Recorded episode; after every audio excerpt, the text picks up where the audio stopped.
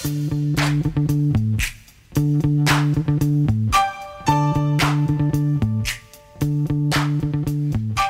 找电影剧，我是卢卡。今天要来和大家分享的电影，可以说是引发了暴风式的口碑。我个人认为，也是天才一般的作品哦，就是《日历》。说到这部片呢，其实让我非常激动哦。即使是看完到现在，呃，回忆起一些片段，还是有满满的后坐力哦。甚至呢，呃，想一想就会想要哭出来哈。哈，毕竟呢，那个如果说大家常听我们的节目的话，就知道卢卡是一个哭点很低的人了哈。那这部片子非常推荐大家进影厅来观赏。那今天呢，会先讲《围雷》的剧情跟心得，然后会介绍一下本次提名奥斯卡影帝的这位爸爸的演员保罗麦斯卡，然后再来呢，我们会跟史匹柏的法贝尔曼来做比较，最后呢，会再讲爆雷评论。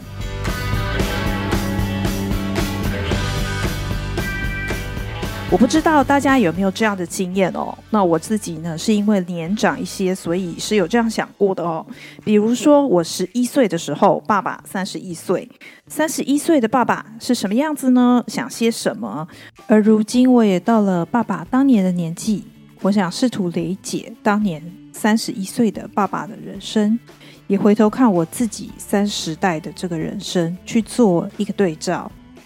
日历就是这样的作品哦。那我们通常呢，只会用儿女的眼光来看待父母，而不是一个独立的个体哦。那这部电影就是试图呢，把爸爸当成另一个个体来理解，他除了我爸爸之外，还有什么样的面貌哦？呃，日历的故事是在讲主角 Sophie，在他十一岁跟当年三十一岁的父亲去伊斯坦堡旅行的回忆。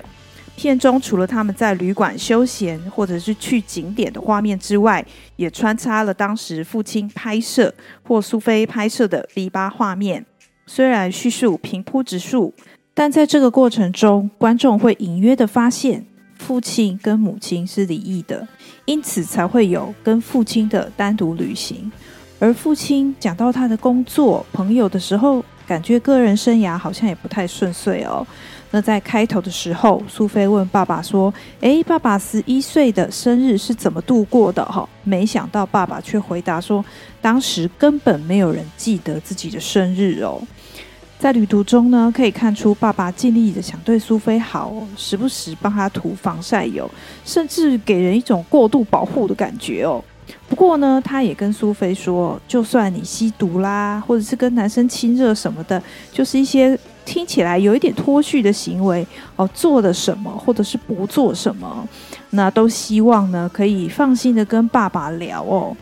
他很希望苏菲在这个旅途可以玩得开心，所以才会发生苏菲有讲到说，呃，爸爸呃身无分文却抢着付账的事情哦。所以你可以看到，就是爸爸在这趟行程中是非常顾及女儿的。但是呢，他自己在旅途里头却感觉玩得不太尽兴哦，尤其是他呃常常晚上自己单独出门，诶，这个时候好像不必顾虑女儿眼光了，看起来状态就就相当的不好，似乎另外有心事酝酿哦。那甚至呢，比如说他去潜水的时候，跟潜水教练聊到人生啊，这个 column，他甚至还说：“我没有想过四十岁呢。”能撑到三十就很庆幸了哦，所以呢，有一些线索都让你呃知道说，哎，这个 column 他的生活其实不太如意哦。这整部电影呢，似乎就是用呃十一岁苏菲的眼光跟回忆，试图拼凑当年三十一岁的 Colum 他的状况哦。那再次的回望到现在也在经历三十代的苏菲的人生。所以这部电影呢，整个看起来充满了浓浓的如沐之情哦，可以说是献给父亲，但也同时是献给电影哦。为什么这么说呢？因为呢，我自己是经历过 V8 时代的人，所以我觉得它的画面运用非常的精彩哦。比方说，V8 拍摄的画面多半是两个人的对话或互拍，两个人呢轮流入镜，创造出两人不同的区隔。甚至有一段呢是把 V8 实拍画面接到旅馆的电视机上面，让拍摄者苏菲与受访者爸爸整个同框了哦，而不是直接拍两个人一起入镜的画面。所以它呢是运用很多间接的画面，比如说画外音、窗上的倒影、桌上的拍立得。或是房间电视荧幕上面两个人坐在房间里倒影哦，用破碎的细节去拼凑出一个模糊的情境，就像是十一岁的苏菲试图用这些细节去理解这个另一个人爸爸。然后呢，是第三视角的拍摄，包括呢在旅馆休闲跟走访景点的画面，两个人都会一起入镜，那都是风光明媚、饱满的色调。凸显这个父女之间美好的记忆，也呼应的片名《日历》。苏菲在戏里头也有说到哦，就算两个人不在一起，但是只要想到看到的是同一片天空，就仿佛在一起一样哦。第三视角还有另一组镜头，几乎都是拍爸爸的背，包括我爸爸在阳台外面抽烟，站在阳台的栏杆上，或者是直直的往海里走去哦，甚至呢，他一个人在那边抽泣哦。我们其实无从得知这些事情是否真的有发生，也不知道呢，是不是苏菲目睹到爸爸这些行为，还是只是他的想象哦，更不知道爸爸当时的表情。但是这些呢，至少都表示这个爸爸的状态并不好，甚至这些行为都显示出爸爸处在某种情绪边缘。那背部示人呢，也有一种不想被理解的暗示。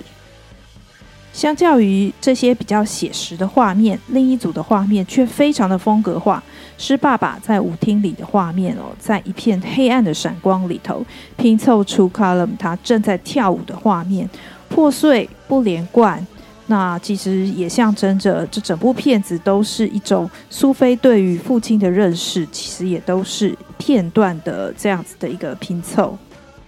这部电影呢，虽然都没有具体的描述事件，但是导演运用各种的画质跟各种拍摄角度，带着观众一起来探索，而且呢，非常自然的就流露出这些镜头背后满满的情感。画面很简单，好看，又非常直击内心深处，所以我就说呢，这部片子的后坐力非常非常的强哦。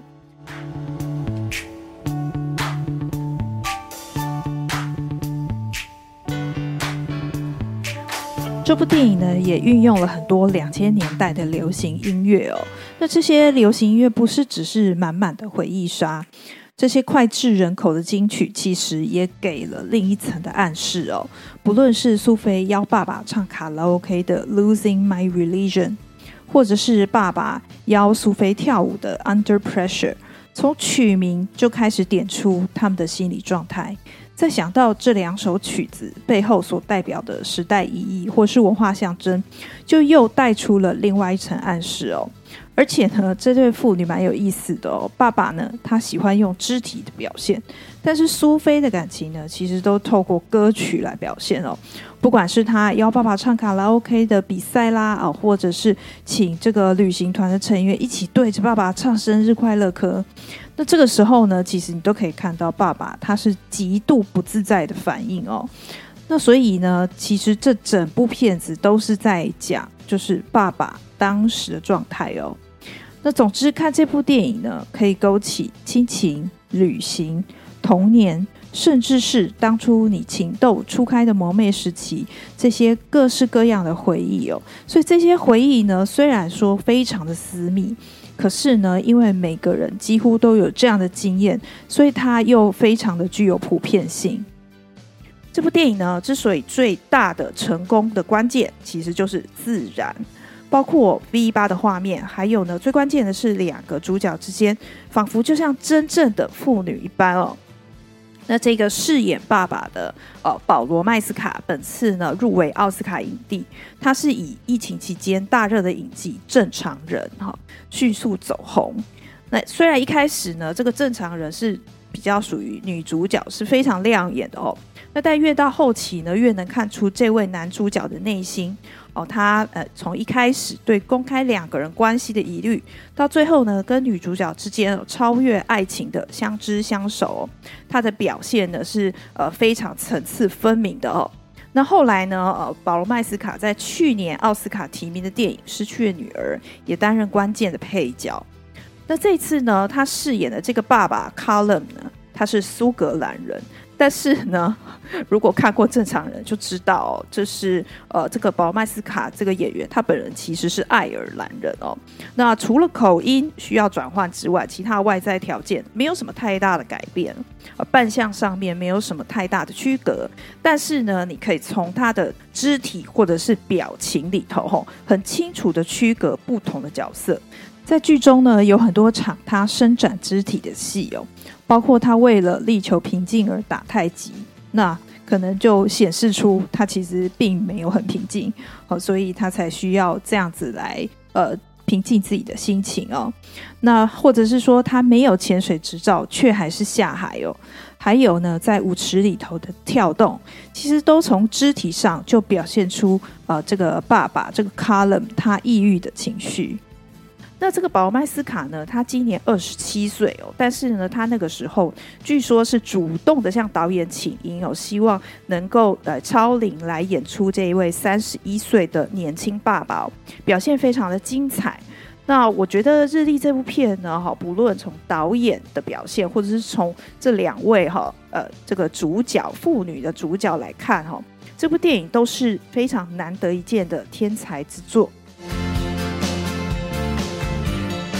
下来呢，我想讲这部片子与法贝尔曼的比较哦，因为我是两部接连看的，所以觉得这两部电影呢几乎完全的相反，但是呢，他们创作的这个核心议题又非常的相似哦。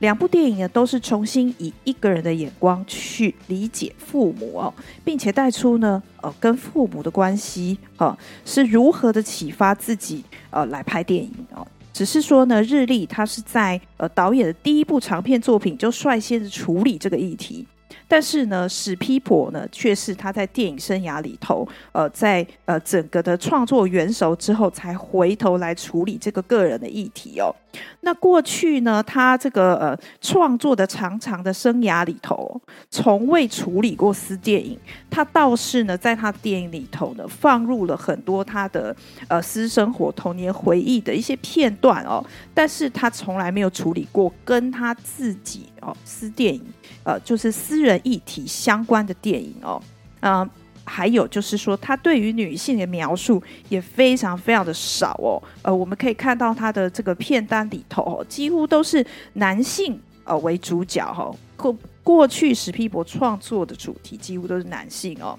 那但是我们今天这个呃日历的 Charlotte Wells 哦，那她是女性的观点，所以说呢，两个人的影像风格也是大异其趣哦。呃，夏洛特呢，他是用非常破碎跟间接的影像、声音哦、用冷调的方式来呈现。但是皮博呢，他是一个古典元熟的大师笔触，举重若轻，一贯的温暖的童真。但是呢，他的细节就是他过往所有作品的彩蛋哦。那如果说以两部来相比的话，其实我还是更喜欢日历一些哦，因为呢，它等于说是一个非常开创性的呃影像风格、影像语言哦，实在是非常的天才哈、哦，非常值得期待。接下来呢，我想要讲一些爆雷的心得，有几个我非常喜爱的画面哦。如果说你不想踩雷的听众，可以等到看完再来听下去哦。呃，有一场戏呢，是两个人去买这个土耳其地毯哦。那我想，那个因为有有去过土耳其旅游的朋友，应该有这样的经验哦。土耳其导游呢，其实他们是被规定一定要带客人去买地毯的吼、哦。那那个呃，但是我们当然无从得知哈、就是这一对父女，他们可能是自由行啊，可能没有什么导游带去哈、那不过呢，啊，土耳其人呢，非常的喜欢标榜他们的地毯是非常品质很高的哦。对他们来说，一块好的地毯是传家宝，可以代代相传百年之久哦。那但是呢，相对的价格就呃可能不便宜哦。那在这个剧中呢，哦，这个爸爸。他了呢，他喜欢的那张地毯居然要价八百五十英镑哦，实在是太贵了哦。那一开始呢，跟女儿一起去逛的时候，他实在是买不下手。后来呢，他自己跑去哦，还是买下来了哦。那后来这张地毯就出现在三十一岁的苏菲的房间里头哦。那这个苏菲的房间呢，它整个是一个蓝色调，但是呢，我们这个地毯哦是这个红蓝相间哈。那主要是呃以红色调为主哦。哦，在蓝色调的呃房间里头，它闪着红色的光芒哦，很像是爸爸的爱传给了苏菲。哦，因为这是传家宝嘛，哈。那但是也有可能暗示着爸爸已经离开了，哈。那还有一个画面让我非常激动，是这个旅途最后两个人在机场分手，哈，等于说是这部电影的最后的画面哦。爸爸呢，他拍摄苏菲依依不舍道别的画面，诶，画面平移之后呢，原来这个是成年的苏菲在房间里头看着当年 V 八的画面哦。那之后呢，又转到了长进者的爸爸，他终于把镜头关掉了，但是回头呢，却走入了黑暗的哦虚拟舞厅里头。那他在这里呢，做了一个虚实的转换，好像这是苏菲跟爸爸的最后一面哦。我看到的时候，整个鸡皮疙瘩都起来了，所以我觉得这真的是一个神结尾哦，呃，非常的震撼人心。那呃，这个就是今天跟大家介绍的电影《日历》。希望我们的听众朋友，如果听到麦嫂俱乐部这一集的分享的话，可以进去戏院来观赏这部作品。